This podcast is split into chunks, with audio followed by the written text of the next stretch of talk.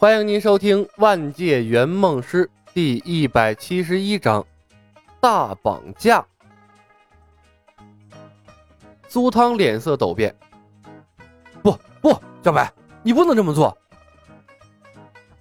索尔也说道：“丽，你不能这样。”毁灭者缓缓盘膝，坐在了地上，主动进入了看戏模式。这洛基呀！那是巴不得索尔被永远困在地上呢。李牧懒得和苏汤两人费劲，他如今的交易对象已经换成了奥丁。李牧学着毁灭者，盘腿坐在了地上，光棍的说道：“奥丁，天秤的一边是阿斯加德未来的继承人，另一边是对阿斯加德来说啊可有可无的雷神之锤。我想。”做出抉择并不困难吧？也许你觉得用锤子来换索尔是一种耻辱，但是你别忘了，我已经把索尔教导成了一个合格的帝王，这是一笔无情的财富。奥丁，你纵横天下的智慧是用一只眼睛换来的，但索尔的智慧只需要一个锤子。我从来不做亏本的买卖，但不得不说，这次你赚大发了。奥丁，你老了，阿斯加德需要一个勇猛而且有智慧的王。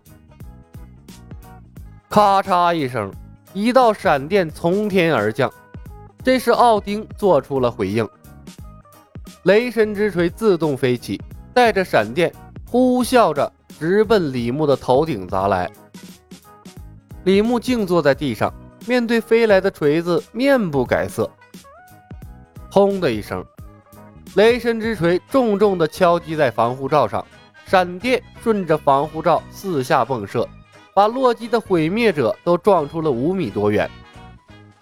但是画地为牢里的李牧呢，毫发无伤。与此同时，索尔的身上一阵电光闪烁，雷神的盔甲自动从他身上浮现了出来，属于他的神力回归了。李牧笑笑。启动了普恩特镇外围最大的画地为牢，转头对索尔说道：“我说的没错吧？奥丁把神力还给你了。毕竟啊，你是亲儿子，他不会让你受一点委屈的。”索尔愕然。随后，李牧放开了对索尔的禁制。当索尔恢复自由的那一刻。普恩特镇外围的画地为牢，切断了奥丁对雷神之锤的控制。锤子啪嗒一声掉在了地上。阿斯加德仙宫里，遥控雷神之锤的神力陡然被切断。沉睡的奥丁突然睁开了眼睛。李牧朝掉在地上的锤子努了努嘴，鼓励道：“索尔，开始你的表演，拿起你的雷神之锤。”试试看能不能从我的牢房中越狱。索尔一伸手，把锤子召唤在手中，久违的神力在体内流淌开来。隔着画地为牢，他默默注视着李牧。李，从来都没有什么奥丁对我的考验，对吗？李牧点头。是啊，自始至终，所有的一切都是我做的。索尔沉默，看到索尔恢复了自由，毁灭者立刻站了起来，一道光束轰向了索尔。索尔抬手，雷神之锤挡在了身前，把光束撞在了一边。他熟练地转动锤子，运动闪电，再一击，锤子脱手而出，轻而易举地把毁灭者砸成了碎片。干掉了毁灭者，索尔再次看了李牧一眼。沉声道：“阿斯加德人从不接受威胁。”说着，他飞快地挥舞起锤子，随着锤子的转动，风暴渐渐在天空中汇聚。聚集了足够多的能量之后，索尔猛地举起锤子向地上砸去。咔嚓一声，无数道粗壮的闪电从天而降，击在了防护罩上。像是绽放了一朵超大型烟花，四散流淌，没有一丁点渗透进来。索尔一愣，不信邪的带着锤子飞起，在防护罩内带着锤子乱撞，撞的防护罩是砰砰作响。普恩特镇的房屋被他毁了一大片，却始终穿不出去。画地为牢，无形无色，不愧为世界上最坚固的牢房。监工四勇士看的是目瞪口呆，他们知道李牧的防护罩结实，却没想到他会这么结实，连索尔的锤子都砸不破。用尽了手段，奈何不了李牧的画地为牢。索尔迫不得已，重新站在了李牧面前。李牧笑看着他：“要自由还是要锤子？”索尔看着圈子里的李牧，神色复杂。李，我一直认为我们是朋友。李牧笑道：“呵呵，我们的确是朋友啊，所以。”我给了你更有用的知识，而你只需要付出锤子做出学费。”索尔说道。“可是雷神之锤是我的武器。”李牧站起身来，面对索尔，微笑着说出了奥丁的至理名言：“索尔，你是雷神，不是锤子神。摆脱了雷神之锤的依赖，你才能成为真正的雷神。”索尔身体一震。看着手里的锤子，又看看李牧。李，我是神，我拥有悠长的寿命。